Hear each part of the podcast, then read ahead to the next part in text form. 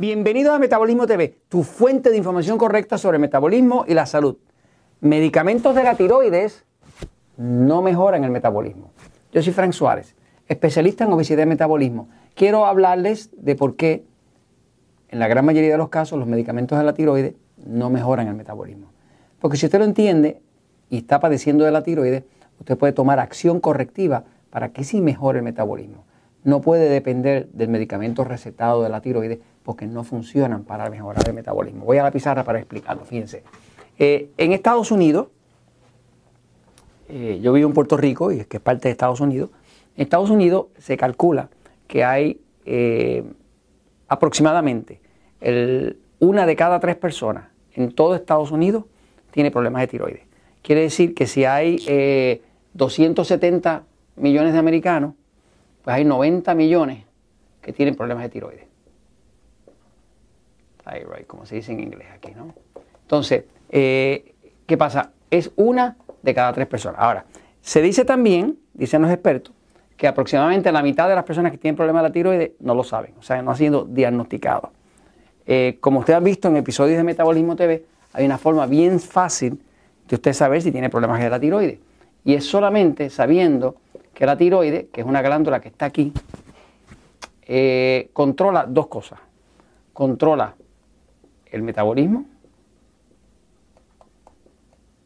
y también controla la temperatura. otra palabra, que la tiroides, además de que controla el metabolismo, que es la fuerza metabólica del cuerpo, eh, la habilidad de quemar grasa, la creación de energía, todo ese tipo de cosas, por otro lado, la tiroides también controla la temperatura del cuerpo. La temperatura del cuerpo humano, normal, en todos los humanos, no importa de qué raza usted sea, tiene que ser 37.0 centígrados. Y si la mide en la escala Fahrenheit, pues sería 98.6 Fahrenheit, ¿no? Esa es la temperatura de todos los humanos. No importa si usted vive en el Polo Norte o está en África, donde quiera que sea, esa es la temperatura. Eso puede variar por unas poquitas de décimas, pero cuando esa temperatura eh, llega de alguna forma, en vez de 37, llega a tocar a 36.5, sepa que ya tiene un problema. No está funcionando bien la tiroides. O si en vez de 98.6 llega a tocar 97.8 en algún momento del día, tiene usted problema de la tiroides. Irrespectivo de lo que diga el examen de laboratorio.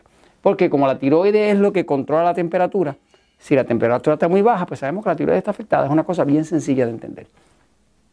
Entonces, muchas personas andan por ahí con lo que llaman un hipotiroidismo, hipotiroidismo subclínico.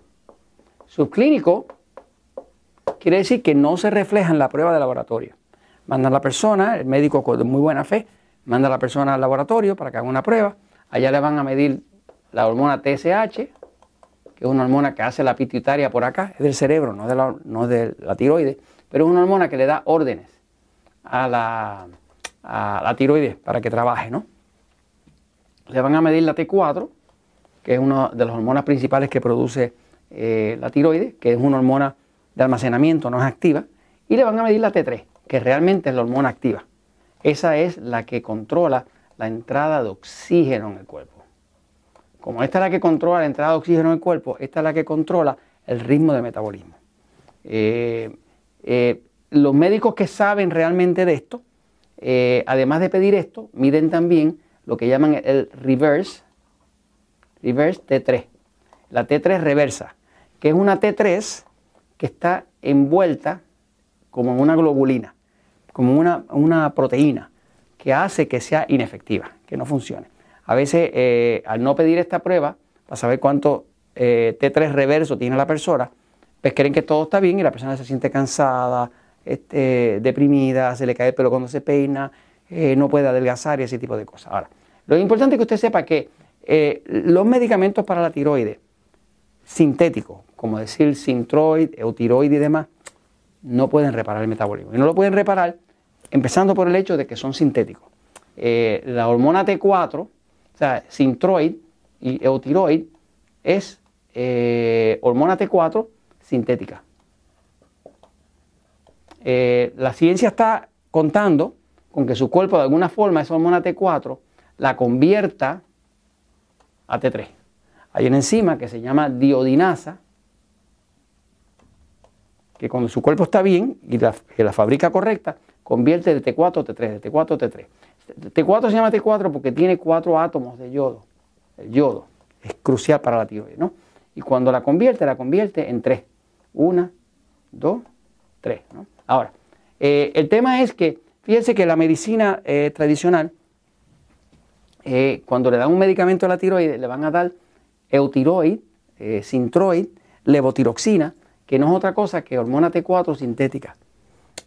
pero ah, le están dando solamente esa, en la esperanza de que su cuerpo de alguna forma la convierta en la hormona activa que es T3. eso no pasa. Pero usted debe saber que la la tiroides como tal es una glándula muy completa que produce cuatro hormonas.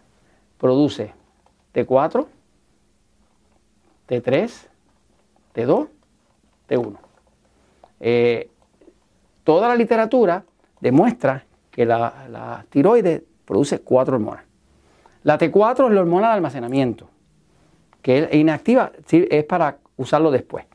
La T3 es la que realmente es activa eh, la T2 se ha podido comprobar que es la que hace que ocurra esta conversión de T4 a T3. O sea, la diodinasa esta, esta enzima funciona bien cuando hay T2.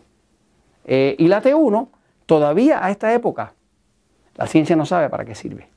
Pero mi experiencia ha sido que Papá Dios no hace porquería, que todo lo que está ahí tiene alguna función, ¿no?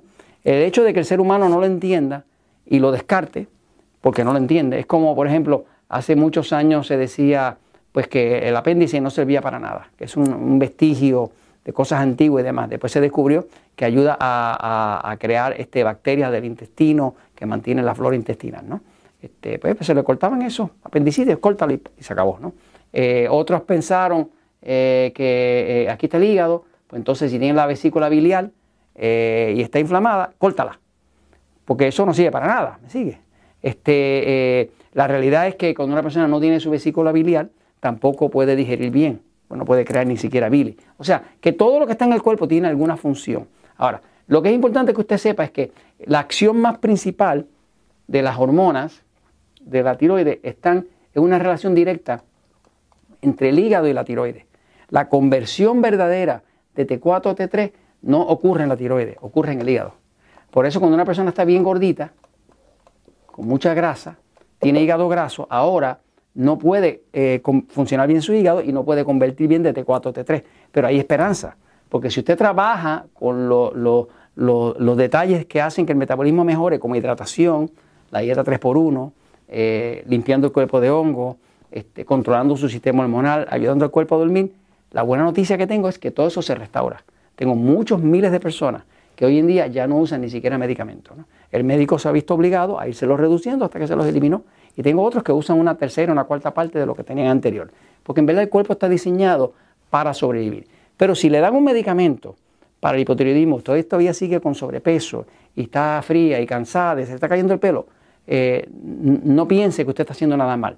Realmente es que el medicamento no sirve para subir el metabolismo. Solamente sirve para subir el metabolismo lo que usted haga, lo que usted aprenda para restaurarlo, porque vuelvo y le digo, papá Dios no hace porquería, el cuerpo está bien hecho. Si usted le da lo correcto, él se restaura. Y esto se los comento porque la verdad siempre triunfa.